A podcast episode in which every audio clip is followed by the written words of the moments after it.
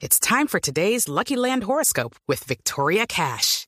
Life's gotten mundane, so shake up the daily routine and be adventurous with a trip to Lucky Land. You know what they say. Your chance to win starts with a spin.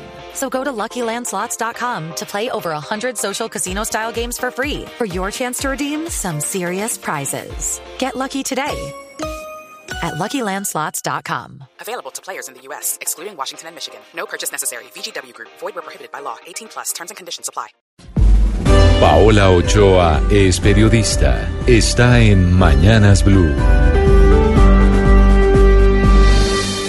6 de la mañana, 24 minutos, y esta semana va a estar marcada obviamente por el debate de control político al ministro de Hacienda, Alberto Carrasquilla, un debate que está programado para este martes a partir de las 4 de la tarde en el Senado de la República y que va a acaparar toda la atención del país político y del país económico en un caso que ya tiene dividida a la opinión pública y por supuesto a los columnistas y opinadores del país.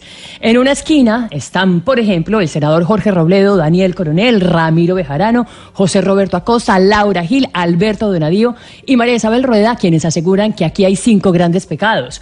Primero, que Carrasquilla utilizó su puesto para legislar en beneficio propio. Segundo, que se enriqueció con los bonos de agua. Tercero, que empobreció a 117 municipios. Cuarto, que pudo haber evadido impuestos. Y quinto, que así todo hubiera sido legal, es impresentable que un ministro de Hacienda monte un esquema que terminó facilitando la corrupción y la robadera en los municipios colombianos y que por eso tiene un impedimento ético.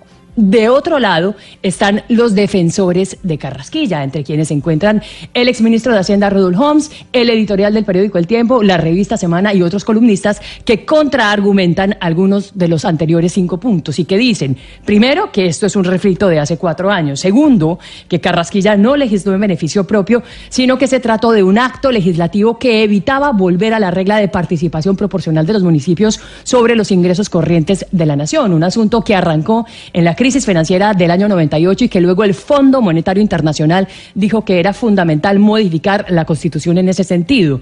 Tercero, que la robadera en los municipios es un problema que viene desde la Constitución del 91, en donde muchas de las cosas malas que suceden son A, porque no cuentan con gente preparada ni capacitada para preparar y ejecutar obras. B, porque no tienen recursos y son muy pobres. C, porque la nación no cuenta con mecanismos claros que le permitan intervenir esos municipios.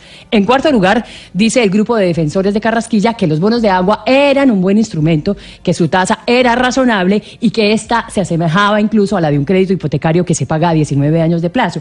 Quinto, que los pagos que recibió el ministro fueron a parar a la sociedad que tenía con sus socios en Colombia, la sociedad configura la cual se ganó no los 70 mil millones de pesos de los que se habló en un comienzo, sino algo cercano a los 8 mil millones de pesos en cuatro años. Y sexto, el diario El Espectador aclaró de manera bastante documentada que la sociedad en Panamá, Naven Investment Group, y su vínculo con los escándalos de corrupción del alcalde de Chimbota en Perú son producto de los esquemas de Mossack Fonseca, pero no algo deliberado del ministro de Hacienda.